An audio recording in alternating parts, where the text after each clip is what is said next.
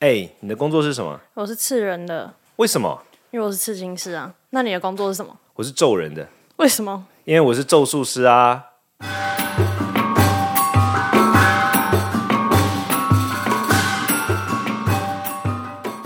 嗨，我罗仁谦，嗨，我是西飞，今天我们要聊的主题是什么？亲爱的，呃，护身符会不会受地区限制或信仰的限制？护身符，天哪，我我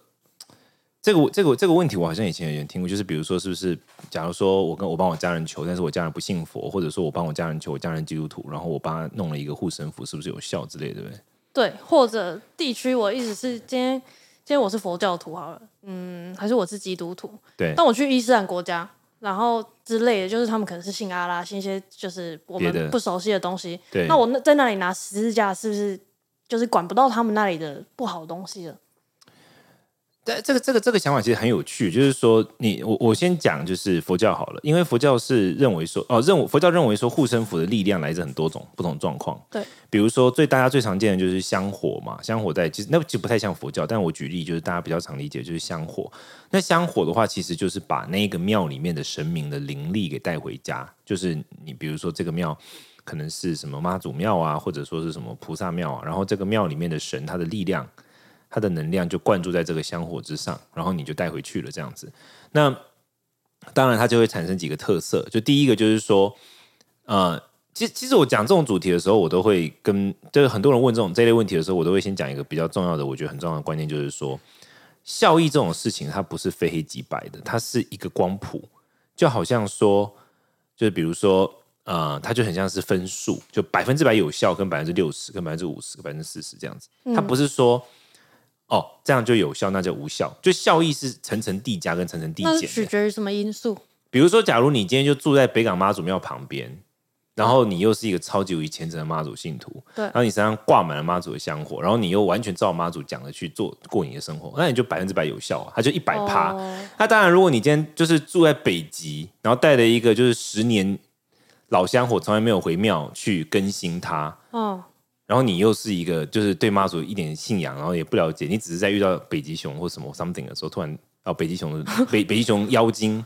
的时候，你突然那边大喊说什么妈祖救我，那当然它的效益可能就是十趴、啊。所以根本上还是信仰的力量，就是跟你佩戴的东西，就你信仰还是有那个加成的效果的。呃，每嗯我我我再回到一个点，就是这个这个回到一个点，就是说，首先我刚才讲的是一个大原则，就是它是一个比例问题，就是比如说百分之百有效，或者是只有十分有效，或者是五分有效这样一件事。那么第二件事就是说，在这个百分之百有效的，在这个有效的前提之下，不同的香火，它们或或者说护身符，它有效的逻辑本来就不太一样。举个例子来说，像是民间信仰的香火，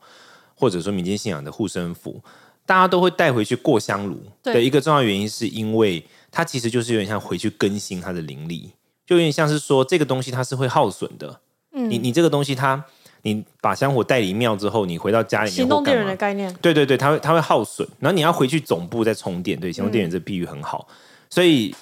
一种护身符是像这样。那佛教的护身符不太像这样，佛教的护身符它不是以用一个地方来开展，它就比较像，它比较像是它的能力能量不是来自香火，而且它不会递减，它能量是来自于就是启动它的那个人。比如说我是一个力量很强大的宙斯的时候，当我启动它，那它的力量就很长，它不太会，因为因为呃，应该这样讲，就是说佛教的逻辑里面，就是一个一个护身符里面被灌注的力量，对不是宙斯本人的力量，而是大自然的力量。宙斯只是帮你下载进去。宙对，可是宙斯的力量就会影响到他下载能够下载多少，那如果宙斯挂了呢？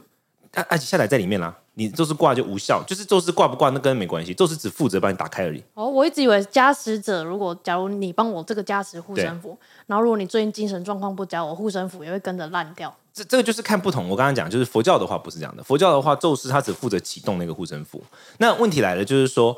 宙斯，因为因为我们都佛教会讲叫做一句话，叫做以我功德力，如来加持力及以法界力，就是这是宙斯会讲的话，就是说是以我的功德的力量，还有呃如来就是佛陀三宝，呃就是反正佛教的信仰的对象的的这个祝福的力量，及以法界力，法界就是大自然的力量。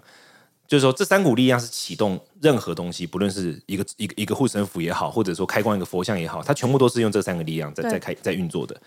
那那差别是什么呢？就是说，大自然的力量本身是嗯没有偏私，它大自然力量是就是一个最原始的能量状态。那不同的佛，它的能量用态会不一样。比如说，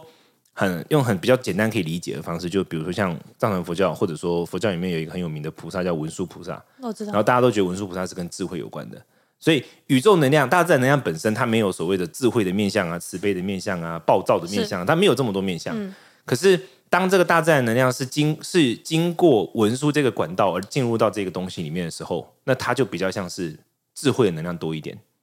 所以，所以这个地方有三个角色嘛，一个角色就是启动者是就是那个力量本身是大自然，嗯，然后帮他包装、帮他就是分类的那个是不同的佛或菩萨这样，然后再来就是人。人这个宙斯这样，对，所以宙斯做的工作就是大自然的力量跟这个佛菩萨的力量，宙斯将它灌注到这个东西里面。那宙斯本身的能力状态就会影响他能灌多少进去。他如果就是一个废废的，他可能就灌一趴；那如果他很强大，他就灌百百分之一百。嗯，那灌完之后呢，他就没差，就是说这个事就跟他无关然后也不用再回去加持。不用不用不用不用，逻逻辑上不用。嗯，对，呃，佛教的会是这样子。那这当然相对的就会是说，如果是当然佛教也有像刚刚讲那种香火类的，就是说它其实不是属于把大自然力量灌进去的。就是一般来说，我们认为如果要把大自然灌进去的话，那它必须本身也要有一些规格上的要求。像我自己的团体，我们有出一款钥匙圈，然后它上面就是一个护身符的设计，它是一个一个八瓣莲花，然后它的设计就是完全按照文本里面的要求。这就像是说，这样的状况之下呢，这个能量就更能够更有效的被灌进去，而且被保存起来。嗯，不然的话会漏失，就是跟有一些宇宙有什么几何学，就是对会，但但重点就是说，它如果不设计不按照那样设计的话，不是说灌不进去哦，是灌得进去，但它会漏掉。嗯，对，所以就认为说把它设计成一个固定的状态是可以让它就是 hold 住的，这这跟。这跟很像道教说什么盖庙会规定说哦庙的阶梯要几阶几阶，然后要有什么装潢，就是什么是是什么百事，对对对对它才算是一个正统道教的庙，就大概这种逻辑吧，就是有一个规定。对，但他那个规定是为了说，到底是因为就是形式上，就是说呃人人规定出来说形式上这样比较像，还是说因为它是为了保存能量？这个我不是很确定啊。但我的意思是说，传统佛教的就他会有这样的要求。那举个例子来说，我你今天拿一个，你拿一个你拿一个绳子给我，然后你要我帮你，假设我是我是那个宙斯，然后我可以我帮你开光好了。那我就把百分之百的力量灌进去啊，但是因为它本身设计就不太符合那个状况，对所以它自己就会把那个力量漏失掉。你你懂我意思吗？哦大概懂。所以会就是我刚刚讲的，就是说这个问题其实不是非黑即白的，这个取决于承载的承载物也对它很多条件，很多条件。那另外一个，你刚刚讲到就是不同地区、不同文化，那就一样的道理，就是说，因为我们佛佛教会认为说，这种比如说，如果是像香火类的东西或者什么，它如果是有世间的神明或者说一般的一些神祝福它的灵力的话，那这个神在那个地方有没有辖区就会变得很重要。对啊，对，比如所以比如说，如果你带着某个香火，然后去了一个完全没有那个神的地方的话，而且也没有跟那个神结盟的地方，那你就可能要自求对啊，多福。就好。假如我去南极好了，然后然后可能我现在遇被鬼压床，然后我就开始南极的在那边鬼，天哪，对这很难在那边想象哦，怎么契 在那边吗？叫什么妈祖啊，叫一些观世音菩萨，那他他们还要漂洋过海，就是那个那个效率是不是不高，或者是时速比较慢？好，那假如假如今天在欧洲好了，然后在欧洲在那边念观世音菩萨，那一定是更少更少对对小众的东西嘛。对对对，但是呢，我恰巧可能知道我要喊喊主耶稣好了，但是那边主耶稣信仰可能很多，虽然我信仰不是那么坚定，那我现在要喊喊妈祖，还是要喊那边信仰最多的？就是很有点像警察局一样啊，就这里对，一般一般来说，一般来说，其实就是一般人的话，我我会建议就是比较多的那个，我会建议就是认真会建议你就是喊当地比较多那个。你如果没有一个强烈的信仰，比如说像我们嘛，我们是因为已经我我们作为佛弟子，或者说不论是有宗教的人，基督徒或什么，因为他已经承诺说我以这个东西作为我的皈依信仰皈依，对所以他理论上就不能喊别的，像我就不能喊耶稣基督就不行，是吗？对，真的假的？不行啊，因为我们选择了。一种背叛的行为。不是不是，就是像是说我内心已经选择了这个东西作为我的皈依，皈依处的意思就很像是说，当我遇到这种灵性灾难的时候，我只会选择它。就是所有的宗教仪式，你加入的时候，你都要做这个承诺啊。对，比如说我皈依三宝所以，如果你现在突然转去信仰主耶稣的话，那我就是放弃了佛教，不会遭受什么，但是你就是放弃了佛教。所以佛教不会再保护你了。逻辑不是呃，佛教认知是说，你已经拒绝让佛教力量进入到你的生命里面。可是你以前已经累积了那么多啦。哦，我自己还是有力量的啊，我还是有一点力量。可是当我转变的时候，那它就不会更新嘛，所以它慢慢就会递减。哦，就会不见这样子，这样子，就像是说我就打不开那个仓库了。我原本那些东西全部都放在这个 A 仓库里面，对。但我瞬间突然我就把 A 仓库关起来，然后我没钥匙，我跑去找 B 仓库，所以那个东西力量它还它还是潜藏在我的生命的某处，可能我的什么某个灵魂的嗯 somewhere 但你放之类但我打不开它，我打不开它，我没办法打开那个门的，哦。因为我选择了另外一个东西，嗯。那那个门就关起来了，就我内心自己做的这个选择，就像这个道理。所以，所以我要回过头来，就是说，那一般人的确，你没有那么强烈的一个 promise，就是说你没有这样子信仰的的的的承诺的情况之下，那我的确是会建议你，虽然我自己是佛教工作者，但我不会说你到哪里都要念佛，我觉得你到你到那个地方当地的那个对你来说是可能对对，可能会是相对有有效，对对对。说不定看你外地人，他看你不爽，你说什么？就是你你你一个外地人，然后你平常也没拜我，你现在喊我，我就不帮你。一般来说，就是比较像是这样，就是说，当然这是佛教理解世界观的方式啦。基督宗教他们绝对不会这样理解的，就是我们会认为说，其实最早基督宗教的神啊，他他是散族众神嘛，就是说在很早很久很久很久以前，就中东那个地方其实有超级无敌多信仰，耶和华其实只是其中一种，嗯，它其实是就是说。中呃，耶和华信仰，我我讲个有趣，就是这个沙漠，我们称之为沙漠一神教嘛，就来自于这个地方的一神教信仰，它是经过一个很有趣的过程。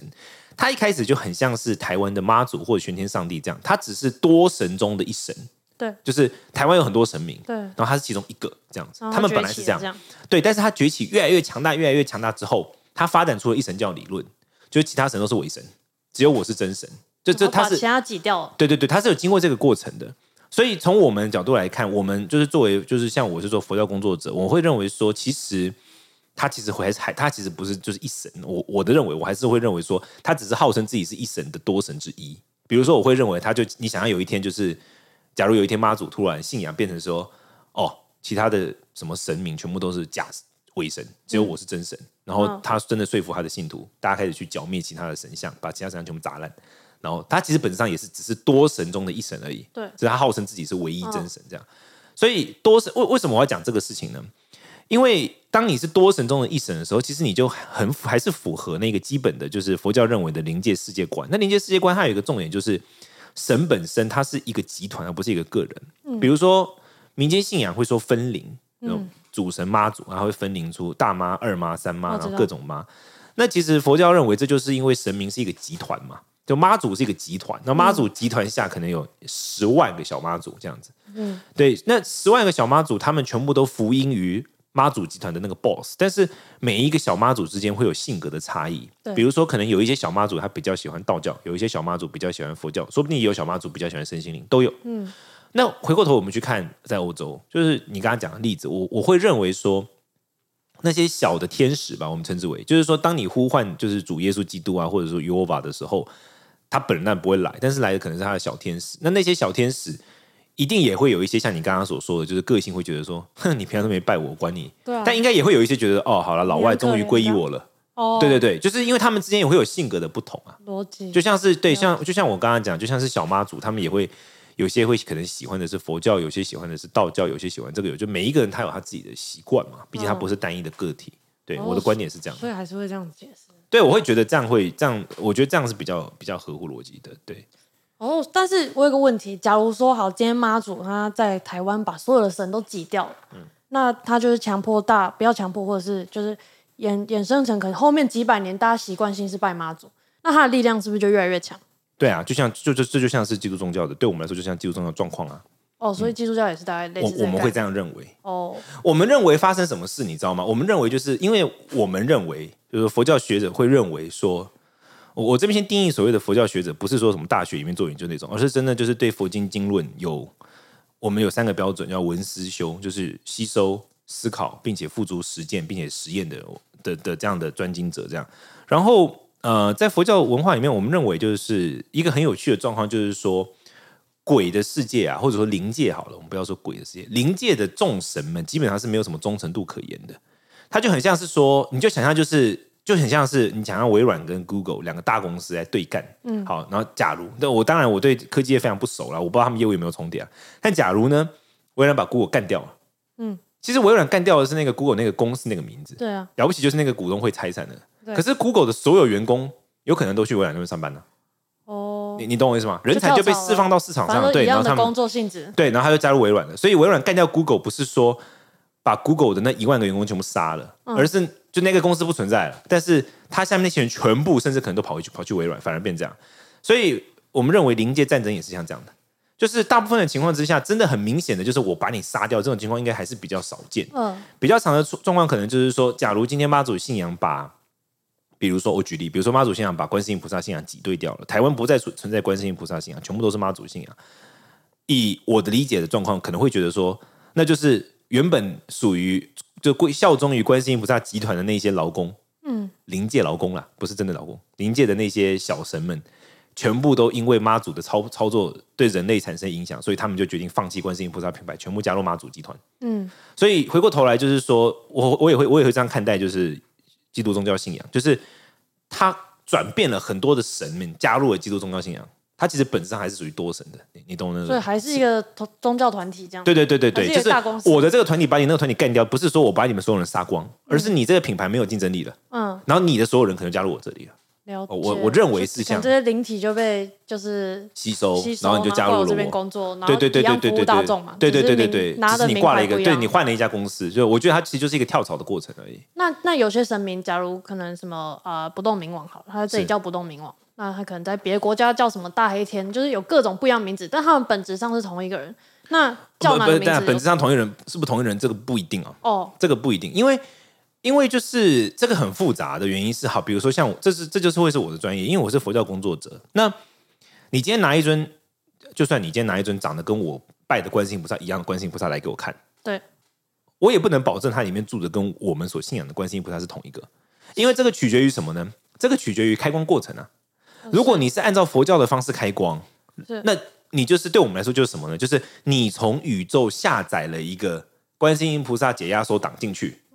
压缩档进去，然后你帮他解压缩了。对，那这样的话，就是我们佛教认为的观世音菩萨，你拜的跟我拜的是同一个，我们认为是同一个。可是如果你今天不是这样开光的，你是用民间信仰或者说什么有一些老师啊道教的方式这种开光的话，那我们认为就不是这样。就不承认。他可能是召唤别的神放进去，他不是观世音菩萨本人，因为在在佛教经典上讲的很清楚，就是神明他们没有品牌效忠性，他们会跟哪个老板他就说他是谁，他们很乐意这么做。所以他住到哪个房子，他就说是谁。假对如这个他他没，神像是一个对，对对对对对对对对，他没差，他就是扮演这个 cosplay 角色。对他没有品牌效忠性，他是为了贡品，他为了贡品，他什么话都可以说。嗯，所以回过头来就是，呃，因为你刚刚问我那个问题嘛，所以能不能够保证它是同一个呢？我我没办法跟你保证。这首先，你如果说是按照佛教方式开关，我们认为他们就比较像同一个。因为这边有一个很重要的原因，是因为佛教认为我们放进去的东西跟我们认为一般人放进去的东西不一样。我们认为我们是从宇宙下载的一个压缩档，嗯，但是其他人是真的放了一个神或鬼进去，那个不太一样。对，那个逻辑不一样，不是说我们觉得他们不好，而是说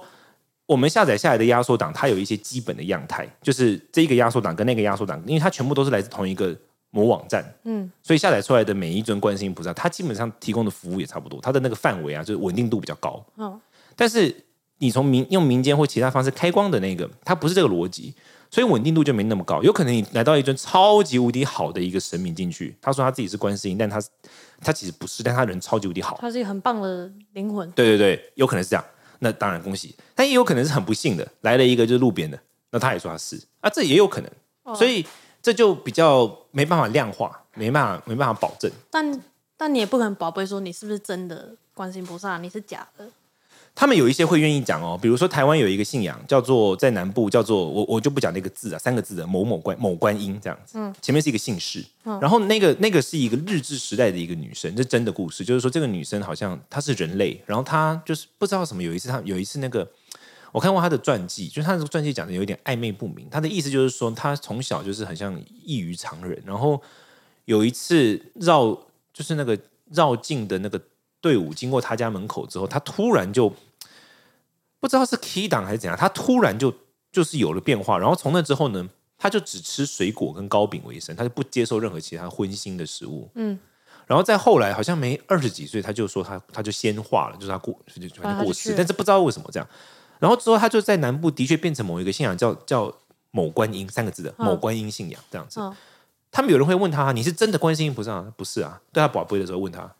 那那就是人帮他取这个名字啊。但他他应该说他信仰观音，他自己信仰观音，他变成一个信仰观音的神，然后人们称呼他为某所以他。挂掉之后就加入观音的集团，所以别人也这样叫他。他可能他应该是没有加入观音集团，他如果加入观音集团，他就会说他是观音。哦，因为佛教认为观佛教，这就是佛教认为我们跟一般的神明圈不一样的地方，就是我们不认为说所有开关的观音是观音集团，它是一个档案，这不一样，它是一个档案，你你明白意思？它是一个，比如说我我今天开关一个观世音菩萨，我不是放了一个观音的灵进去，嗯我是下载一个观音的能量档，嗯，它是不一样的事情。大概可以理解。差别在什么地方呢？就是说，能量档本身没有没有喜好，没没有惯性，它没有就是只要是生命，它就会有喜好，它会有一般的电脑程式跟 AI 的差别，对，呃，其实 AI 有没有那个也你也不知道，哦你你懂就是有比较更比较像是说，呃，因为只要是零，就佛教认为，只要是你放一个零进去的话就，会有喜好。它会有对我们称之为习性，嗯，它会有喜好，他会有喜欢的东西，讨厌的东西，他会有个性。对你拜他，他会高兴；你不拜他，他不高兴。他会有这一些，对，佛菩萨没有的。哦，所以他没有喜好佛教会比较像是你拿机器人，你拿大便砸他，他都不会，他都不会这样。哦，就是比较格式呃机器人，对，它是一个档，案。嗯，对，所以佛教认为这个是就本质上是不一样的东西。对，差别有点像在这个地方。我蛮酷的，了解。所以佛教就会，我们的开光都是下载一个档案进去，只是说开光者本身的状况会影响到这个档案在里面的的状况，比如说。开光光的本身能不能够，它是一个很快的伺服器啊，还是呃快很快的网络啊，还是很慢的网络啊？嗯，然后再来就是说，它本身开光者本身的能力如何啊？它能不能够让这个档案在里面待的好啊？它解压缩成不成功啊？有可能解压缩你只解了一点点出来啊，你没有完整解。因为我看过道教的开光是的佛像，就是他们后面会挖一个洞，然后塞一些草药吗？对一些虫啊什么什么的，反正那个是内脏，它的的内脏，佛教也会，藏传佛教的佛像特别会，它会在那个桶里面是做中空的，对对对然后把东西放进去。就放一些，我是不太确定有什么。那佛教认为这为什么要放？我们一般会放二十五物啊，就是有二十五个东西，五宝、五五种五种宝石，五种颜色的布，五谷，然后五种配方的草药，跟五种香，什么檀香啊、沉香这种，就二十五个五五二十五物，我们称之为。那这个东西比较像什么？就是像是很像是说，你将那个宇宙的档案下来之后，你要让它启动的过程中，它能够最好的到位的的的二十五个要件。你缺乏的话呢，它解压缩的过程就没那么顺利。但这是一个最关键的差异，就是佛教认为我们下载的是解压缩档，那么其他的话可能就不是这样。我们认为它是真的召唤了一个灵灵体住进去。OK，那我们今天大家就聊到这里。那我们下一次要跟大家，我就觉得我们预告一下应该会有趣。下一次我们要跟大家聊的主题是有关于通灵或算命师的一些问题。有很多人喜欢就是接触这样的职业啊，甚至有些人他可能会对于说到通灵跟算命师的工作是什么，大家可能会有兴趣。所以就我们下次听喽，拜拜。拜拜。